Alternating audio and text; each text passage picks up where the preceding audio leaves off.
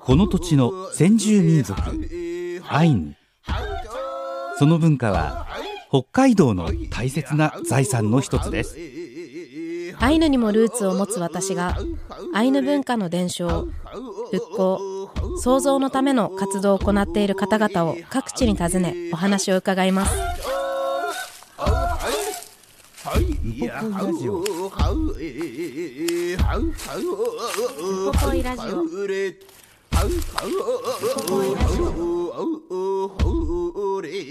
ウポポイラジオ。今日は2023年11月30日にアカンで収録した模様をお送りいたします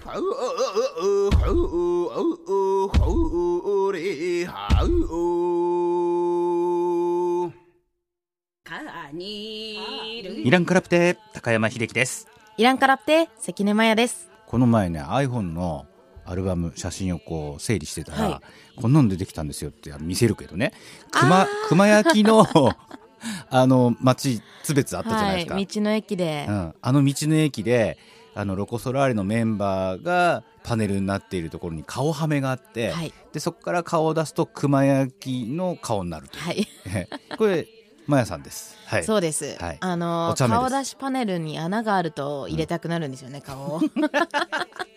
いや懐かしいな。あれはあのね秋の終わりの頃の出来事だなと思っていたそうですね。あの熊焼きのこの可愛い焼いたこのシルエットに顔ちょうど入れれるパネルだったんですよね。で今日はいよいよその時取材をしてきた。そうです、ね。とうとう行ってきました。津別を通って阿寒湖まで行きましたからね。その阿寒湖でインタビューをたくさん取らせてもらったんですけども、はい聞いていただきたいと思います。お願いします、はい。今日は阿寒で彫金作家をされている下倉博之さんにお話を伺ってきました。もうこれ以降あげさんと呼ばせていただいてるんですけど、うんうん。実は二豚にとも縁があったりとか、うん。あとはやっぱり彫金ってアイヌで彫金ってこう、うん。なんだろうアイヌのことを知ってる人だったら木彫とかのイメージがあると思うので、すごくなんだろうこう金属をうん扱うってどういう感覚になるんだろう、うんどういう作品ができるんだろうって思うと思うのでまあどんな作品をず作られてるのかどういうお人柄なのか一緒に聞いていきましょう。やくんぬはえんこれやん。イランカラプテランカラプテ今日は阿寒湖にお邪魔してます。阿寒湖の中でもここはカフェカリプにお邪魔してます。そして今週来週は阿寒で彫金作家をされている下倉博之さんにお話を伺っていきたいと思います。よろしくお願いしまよすろしくお願いします。すごい素敵な空間ですね。ありがとうございます。寒い中薪ストーブがこの暖かくて。でそしてここら辺にこうディスプレイに置いてあるのは、うん。あげさんが作られた作品ですか？ね。はい。すごいかっこいい。実はこの工房兼カフェもお邪魔するの初めてなので、すごいですね。もっと早く来てくれればよかったのに。あら。それこそ今度そのあのシルバーやってる友達絶対連れてきます、うん。ぜひぜひ本当お会いしたいですね。そう。こういうペンダントも素敵ですけど、うん。あとはリングもですね。熊のリング。熊でね。熊手リング。しつこく作ってますねこれは。やっぱりでもどれを見てもアイヌっていうのもそうですけどアイヌ文様っていうのもそうですけど何よりもかっこいいですよね。嬉しいですね。つけたくなる。私身につけたくなる。アイヌのこうかっこよさってすごい好きで、うん。こうなんだろう民族衣装みたいなこう清掃もそりゃ好きですけど、でも毎日毎日そうじゃなくてこうワンポイントで「え何それ?」から入れる。こうこれはねってこうちょっと語れるのが好きなんですけどそういう意味であげさんが作られたこうペンダントの、まあ、ネックレスを母からいつも横取りしてますね。私珍しいんですよ。母にも言われるんです。母がいろんな作品作るんですけど、これ欲しいって言っても本当に直感的にあんまり気に入らなかったらいらないって言うんですけど あのなんで母の中でも珍しがられてますね。嬉しいですね。すごい素敵な作品、うん。そしてここでは普段うん。美味しいコーヒーもはい。飲めるんですか、そうですね。一生懸命焙煎してコーヒー入れてます、へー。はい。なので今日もですけどやっぱり地元の方だったりとか、いろんな人たちが集まる場所にも。そうですね。あの観光客の人が全然来ないのが難点なんですけど あの地元の人たちのたまり場になっててそれはそれで嬉しいことなので。なんでお話伺うとお店の中にある一点一点がこれは誰々がだったりとか、うん。そうですね。つながりますこねれカイザートールさんですしね。あそうなんですね。これ、この2マですかね。そうです。えーすごい。なんでここに来るだけでもなんかちょっとしたその世界に入り込んだような感じがしてワクワクしてます今日はお話よろしくお願いします。こちらこそよろしくお願いします。ちなみになんであげさんって皆さんから呼ばれてるんですか、うん話すと長い針に面白くないんですけど話しちゃっていいですか？お願いします。え本当？あの19歳ぐらいの時高校卒業した後から僕はあの、オートバイで日本中旅して回るようになったんです、えーええ。そうなってくるとあの行く先々でこういろんな人と会うんですけどそういうメンツって割と決まってきますわね。うん。でそういう中でこうお互いに、うん、変なあだ名で呼び合うみたいな風習があって、それが僕の場合たまたまアゲだったんですよね。へえどどこから来たあげだったんですか、だからかん全然関係ない。何かの弾みでそうなるっていう、いやででもライダーあるあるなんですかね。そうですね。そうだったんですね、はい。なので今はこう阿寒湖にお住まいで、はい。あのものづくりされてると思うんですけどそんな彫金作家として彫金に関わるきっかけって何だったんですか、きっかけはもうそもそも本当もの作るのを子供の頃から好きでそれこそ働き出してから一番最初は当時好きだった女の子の気を引くために誕生日が近くなってきたんで、なんかないかと。でこう雑誌見てたらあのー焼くと造形して焼くと銀になる粘土っていうのの広告が出てて、はい。これやと。それが最初でえーでやりだしたらもうどんどんはまっていってしまったっていう感じですね。うん。やっぱりどんなものよりその手のこもったものっていうのって本当に温かいというかもらったら一番嬉しいものですよねそういう企みで、はい 企みだったんですね、はいはい。があり。えそれがじゃあもう小さい頃からうん。いろんなものづくり触れてきたと思うんですけど、はい。それはずっと神奈川でされてたんーですそうですね。地元で育っていく中で。で僕両親が北海道の出なんですけど数年に一遍5年とか6年とかに一遍、はい。里帰りを兼ねて北海道に連れてきてもらったらこう熊の木彫りとかいろいろああるじゃないですか。はい。そういうのをきっかけにねあの各地の伝統工芸品みたいなものを集めるのが趣味になって。すごい。小学生なんで小学生の頃。ええ。僕神奈川なんでその5年生の時にこう林間学校っつったかな。で箱根の方連れてってもらったら、あの箱根にはこう寄木細工ってはい。あって、い、ろんな木の地の色を組み合わせてね模様を出したりする。それが欲しかったりまあ小学生の財力じゃ買えないんですけどね、うん。なので寄木で作ったこう板をカンナでシュッて削ったら寄木のペラが出るでしょ。はい。それをペタって貼った手帳買ったりとか。へ、え。うん、だ熊の木彫りも買えないからよく見て帰って家で自分で彫ったりとかしてました。買えないから作作るっていう感じですね職人っていうより。いや、でもあのそこまで行動を移せる小学生ってなかなかいないですよね。うん。かっこいいなとか思っても今ってこう買ってって、ね、お金でやり取りできちゃうのでうんうんうんうん。それをじゃあ自分でどうにかしようってこう0から1を作るじゃないですけど、よっっていうところがすごい、うん欲にまみれてたんだと思います。そんなところでこういつ彫金とは出会ったんですか？その後そのプレゼントの後。ああ こう入り込んだのは。うんともうそのままストレートにどんどんはまっていって、どんどん面白くなっていっちゃって今でもその途中にいる感じでかな。ちなみに。ものすごくすっ飛ばしましたけどね。結構うん、そのアゲさんが感じる彫金の魅力ってどんなところですか？うーん一言ではとてもあれですけどうんいろんな素材をねそれこそ子どもの頃からいじってきたんですけど金属ってちょっとこう別ジャンルというかはいなんか手をつけられないものっていうイメージがずっとあったんですね、木とか紙とかねそういうもんだったら触れましたけど。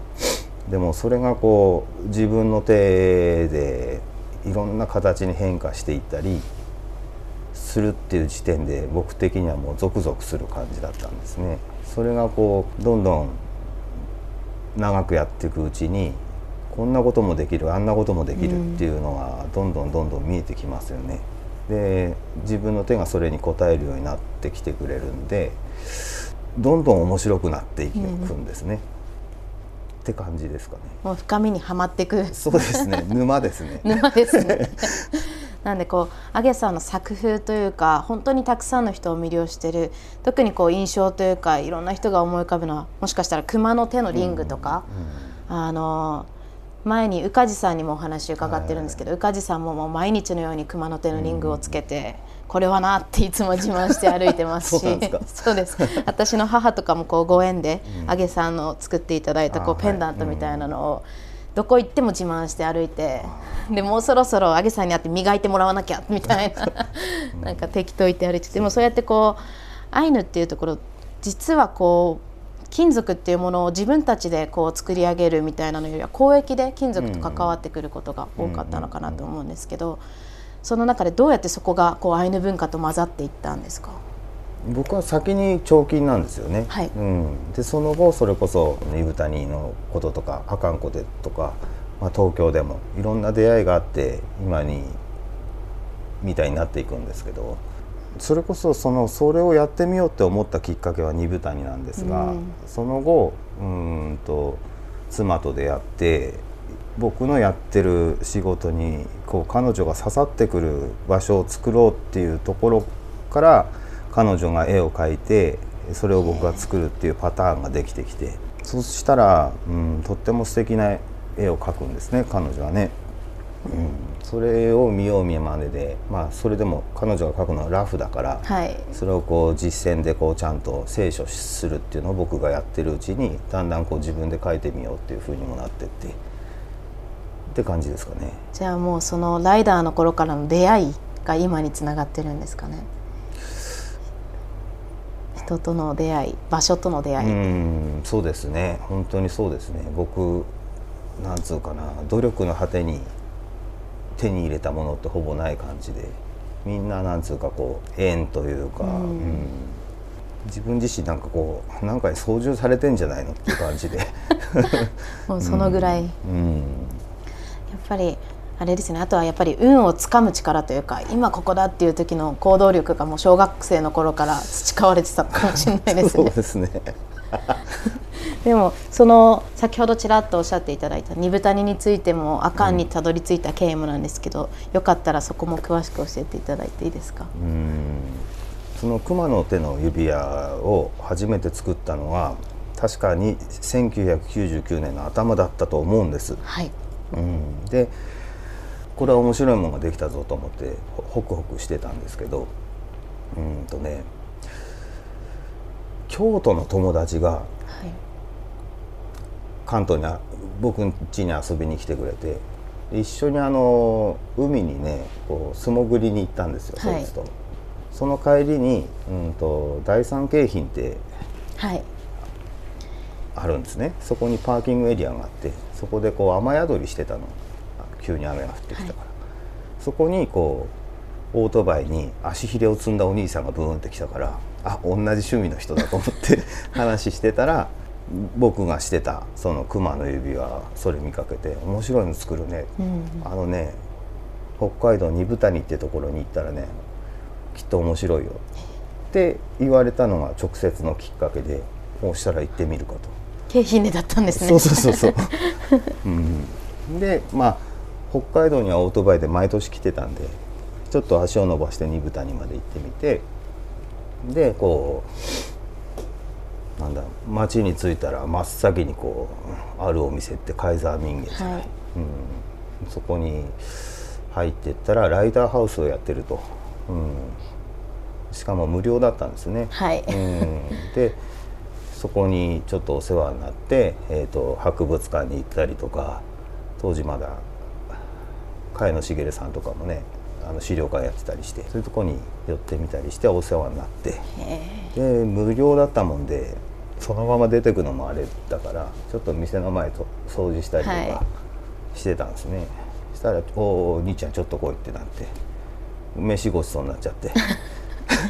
したら出て行きにくいなと思ってちょっと午前中だけでも手伝おうかなと思ってお店の手伝いとかしてたら 本格的に出ていけなくなって その後しばらく一月ぐらいその二部谷でお世話になることになっちゃったライダーハウスではい。なんで私の実家ってことですよね。そうですね。不思議な縁ですね。不思議な縁ですよね、でも今逆にこうライダー側からの話を聞いて私たちがやってることって意外と暴力なのかもみたいな。誰見かけてもこう。暴力ですよ暴力大にしたって本当ですか。うん。うん誰見かけてもこうばあちゃんとかはいきなり車止めろって言って止めて、いきなりお金渡すんですよ。でなんで？って言ったらあの人歌りでしょみたいな ぐらいなこういきなりおにぎり100個ぐらい握り出してそこら辺のライダーたちに配り出したりん。その多分無料のライダーハウスの時にあげさんいた時かもしれないんですけど、最長で20年泊まってた人がいるんですよ。会いました。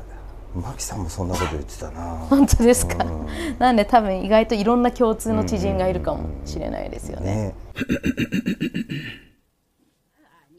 もうお話伺ってるとねなんかこう縁があってというか吸い寄せられるようにというかまるで最初から決まっていたかのような出会いがあったり今があるっていう不思議なそうですよね、うん。なんかあの誰しもが感じる感覚かもしれないんですけど、アイヌってそういうなななるがままにじゃないですけど、うん。なすがままにというか。なすがままにというか、なんて言うんですかね、うん。トゥレンカムイ、まあ、月神みたいなのがいるって感覚があって、ええ。でその月神がしたいから私がそれをしちゃってるみたいな、こう自分がする予定なかったけどなぜかここに引っ越してこんないい生活を送ってるなとか、そういうのが月神がそう従ってるって考えたりとか、あとは人と人が出会う時にも、事前に先祖同士が打ち合わせをして打ち合わせというかこう、まあ 会議というかお話をして、ええ。あこの人たち合わせた方がいいねって出会うみたいな、こういう言われがあるので、それを私は小さい頃から伺ってたのでお話をあげさんの話を聞いてても、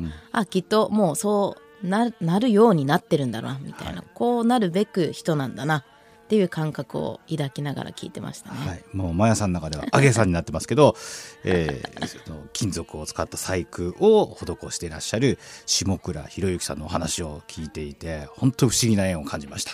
あの、まあ、いろんな縁があって今もものづくりをされてるんですけど、まあ、そうやってどっぷりアイヌ文化に入り込むのはきっかけは何だったのか、もっと深掘って聞いていきましょう。やくん、ぬはえんこれやん。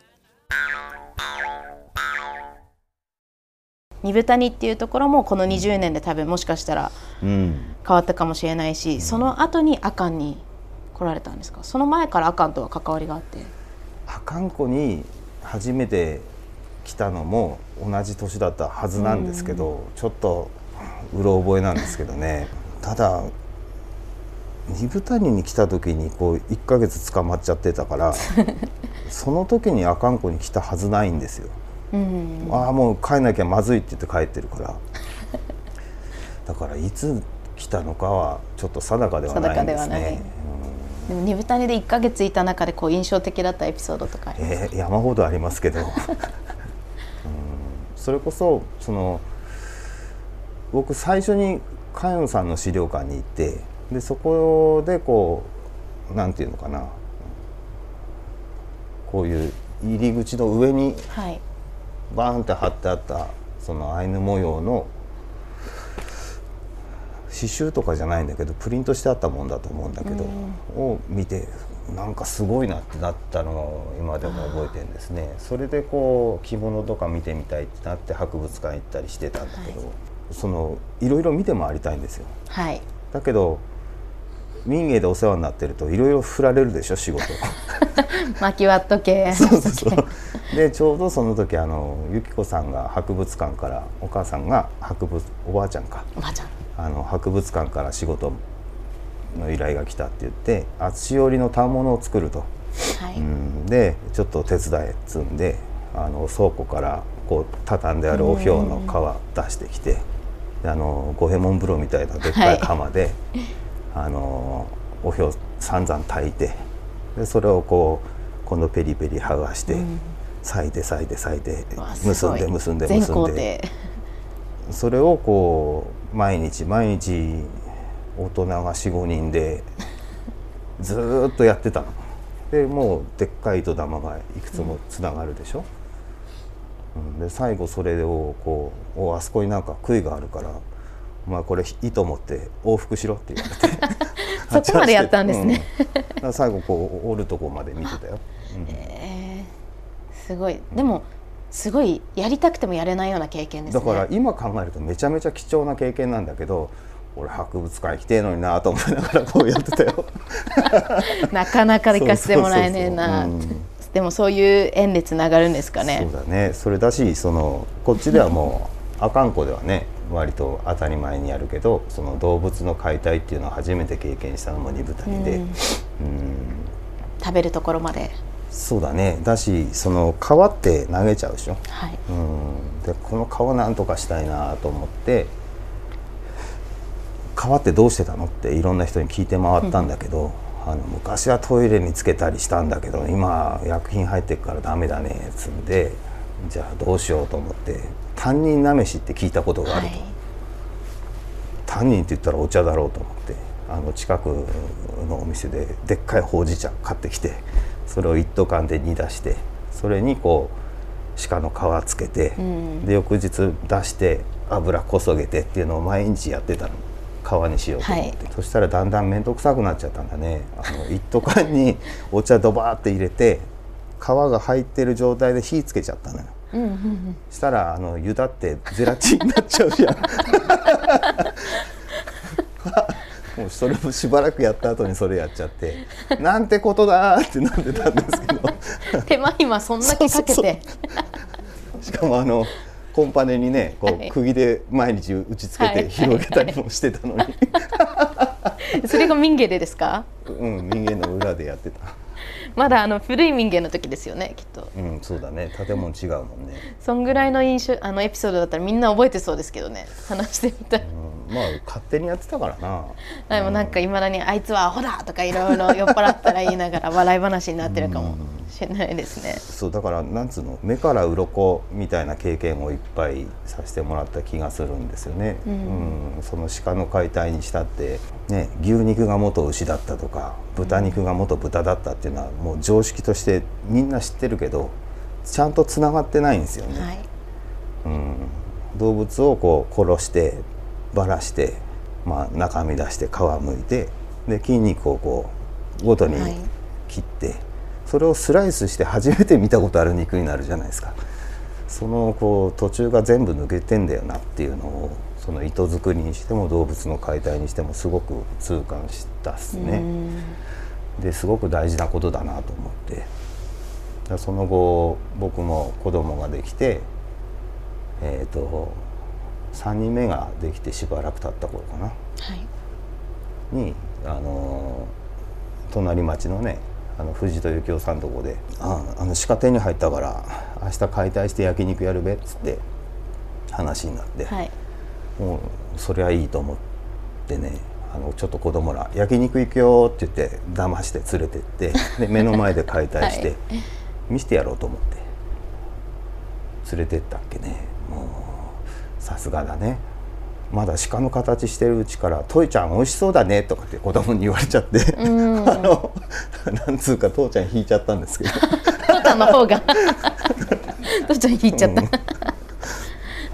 子供すごいですね、な僕がねそれを経験したのは大人になってからだから、子供の時から当たり前にそういうのを経験してると、まあ、多分また見方違うんだろうけど、うん。うん。でもなんかやっぱりアゲさんと話してると父と似てる部分がある気はしていて、うん。なんかこう父もライダーで日本一周してて生まれ育ちは尼崎でこう結構都会というかだったんでサバイバルとかはこう根っから好きだろうけどやる機会もないし、うん。こう食べ物をいただくって工程もなかったからこそ私たち子供はもうどっかで敷かれてたら基本持って帰って肉にして食べる。うんうんで鹿打ち行ってそれを命いただいて食べるっていうことを本当に小さい頃私も保育所のバス遠足で動物園行ってタヌキ見ても鳥見ても美味しそう美味しそう言って歩いてる子だったらしいんですけど。ちょっと俺も娘に合わせたいわ。なので喋ることが一緒だ。話話しててすごいなんでしそうそんな経験がむしろその横浜での育ちが影響しているのかもしれないですね。子育てにおいても。うんうんうん両両方知ってるとかね、まあ横浜っつったって本当に町じゃなくて、はい。郊外の団地育ちなんですけどまあいつも川に遊びに行っててその途中に畑があって、うん、その畑になってる作物をこうちょっとねいただいてかじってるようなクソガキだったんですけど。でもよ横浜のどちらだったんですか？磯子区の外れあ磯子区と金沢区のちょうはい。ど境目あたりで一人沢っていうとこなんだけど、あのー横浜市民の森の麓だね。今となったら結構都会ですよね。うん。まあ都会もすぐ近くなのよ。で行ってた中学校とか学区めっちゃ広くてで僕ら育ったのってもうその学区の一番外れだったのね。で森の近くででその関東にいる時に彫金の勉強をしながら北海道にも通ってたっていう。もうそれはその横浜の家を出て東京で中野で一人暮らしを始めてからだけど、はい。御徒町でジュエリーの勉強させてもらいながらそれなりにもう北海道に行くったってこうちょっとお金があったらできるってことをもう知っちゃってるからその頃には。はい。暇だけはいっぱいあるしさちょっと1ヶ月ぐらいいなくなりますってこう師匠とかに言ってで北海道行ってとかってしてましたかね。その北海道で通ってたのその頃は藤戸さんのとこですか？それはもうちょっと後かな。最初のうちは、ね、函館の山の裏でね 油子とか棚子とかついて、でそれを当てにして、えー、と酒飲むっていうことをしに行ってましたかね。それをその私服を知っちゃったんですね、ええ北海道でいろんな出会いがあった中でもなぜこう特にまあなんだろうまあ今はあかんこですけど、うん。こうやって移り住んでここであのものづくりをしようって思ったんですか？その99年に初めて阿寒湖多分99年に始めた、98年かもしれないんだけどまあいいや。あの阿寒湖に来てそのそれもバイクの人づてに聞いたんですよね。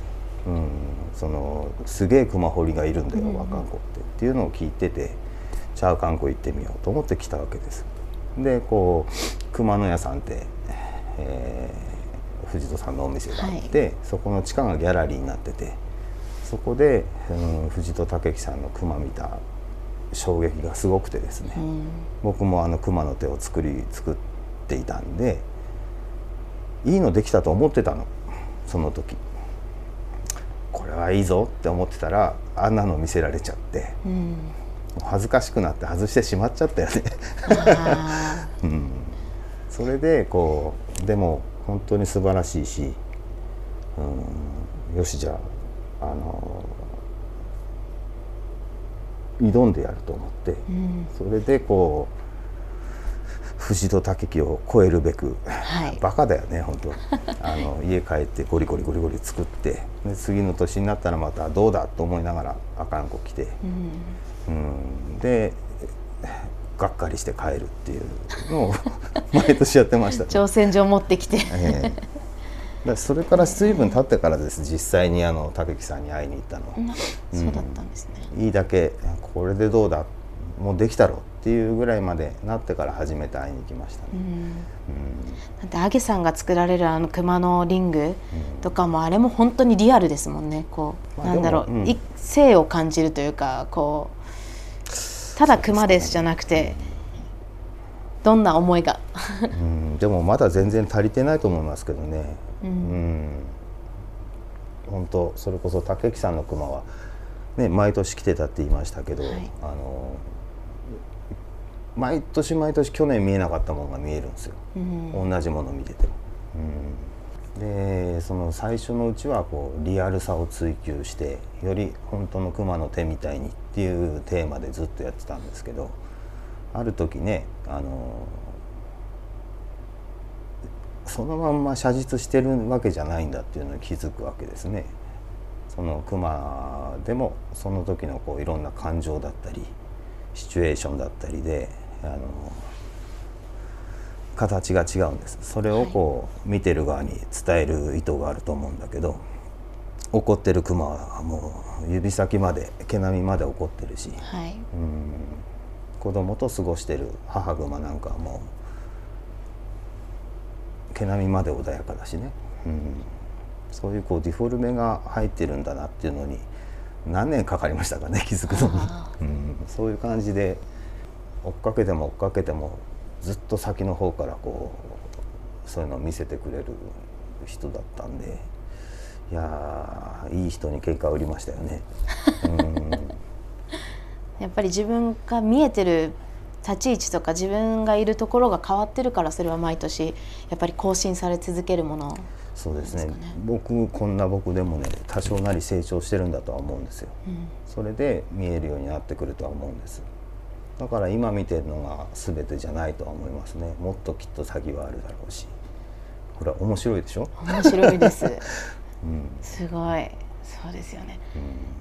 いいざ自分がちょっと知識つけてどりゃって地元とか帰ってみると、うん。自分が正義だと思ってたところと全然違う、うん。本当の意味でのこう根っこの部分を見せつけられたりとかして、私も今もその繰り返しを、ん これからもずっとなんだなって思いますね。本当そう思いますしなんかあのね今その藤戸武樹さんの話をしましたけど本当そういう先輩に他にも大勢いらっしゃってそういう先輩に恵まれてんなと思ってますね。でもやっぱり人を引きつける力がうん、がその人たちにあってそれに引きつけられてる人 引きつです。けられてね、僕じゃない。でもかいい波に乗るって言いますもんねこう、うん。ちゃんとそこの状況とか自分の環境を読んで、うん。そうですね。なんか天才的な作家って言いますけど僕そういうたちじゃなくと思ってて自分自身がね。だけどねその天才要素がどっかであるんだとしたらいい時にいい人と出会う才能にはね恵まれてますね。最高ですね、はい。それぐらいですねそれぐらいですね。いやでももうそれはアゲさんのお人柄なんだろうなって思います。そしてまだまだお話伺いたいんですけど来週、今ここに至るまでのお話もですし今後どんなこう、まあ、展望だったりとか夢みたいなところも来週また聞かせてください、はい今週もたくさんお話ありがとうございます、いいえいやいらいけれ。いやいらいけれ。ありがとうございますおやええさあうあえれほいやはちょ。いやーなんてこう観察力の鋭いというかでそれをこうアウトプットするときにあの僕もそうなんですけど話盛る人がいるんですけど、はい。あの全然そういう過不足なくプレーンにお話が出てくるから素直に受け止められるなんだろうこれはとこの極められている世界っていうのはね。うん。アゲさんの作品見たことありますか？直接。あ、あのー訪ねた時に飾ってあったものは拝見しましたけども、い。わゆるその展示会みたいなところとか、あのー博物館みたいなところでは見たことがないですね。人がつけてる、うん。あのリングを見たら、い。本当に欲しいなって毎回いろんな人に頼んでみてるんですけど、うん なんか自分で買うんじゃなくて人から買ってもらいたくていろんな人に頼んでみてるんですけど、うんそそれなりのお値段はしてましたからね。それはやっぱり価値が手間暇かかってますから。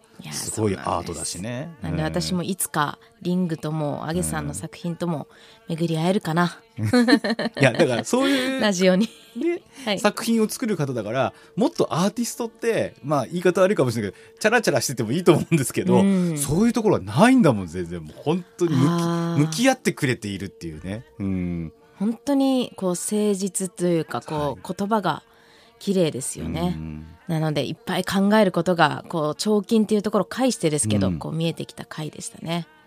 そしてあげさんの好きなアイヌ語でワンポイント一緒に勉強していきましょう。やくんワンポイントぬはえんこれやん。やくんあげさんの好きなアイヌ語を教えてください、はいえー、と大変悩ましいんですがあのカリプっていうお店の名前もしてるんですけど、うんあのね、子供の遊び道具の輪っかのことなんですけど僕どうしてもやっぱり日本語で考えちゃうんでね、うん、輪っかってなると喫茶店人の集まる場所になったらいいなっていうこともあるし、そういう結局僕人の縁でここまで生きてこれた人間なんでこの人の輪っていうのがもう人生の全てみたいなところがあるんでそういうところにちなんでそんな名前を付けたんですが、うん、すごく気に入ってる言葉ですね。ただまあ解釈としてはもう完全に自分の解釈でなんですけどね。はい。ケラマン素敵な言葉をありがとうございます。いやいらいけれえらいけで。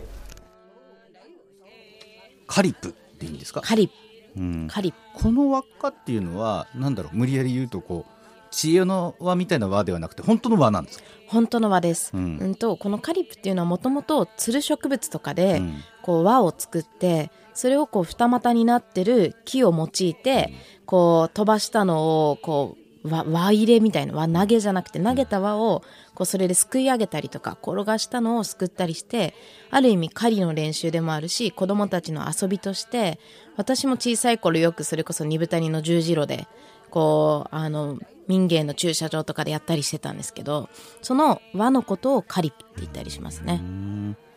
ちょっと見てみたいですね。このカリプウポポイでもですし、ニブタニとかでもこう展示もされてますしあとウポポイだと夏場とかはそれを使って体験しながら外で遊んだりもできるのでぜひ家族とかで行って遊んでみてもらえたら嬉しいですね。へえいいですね。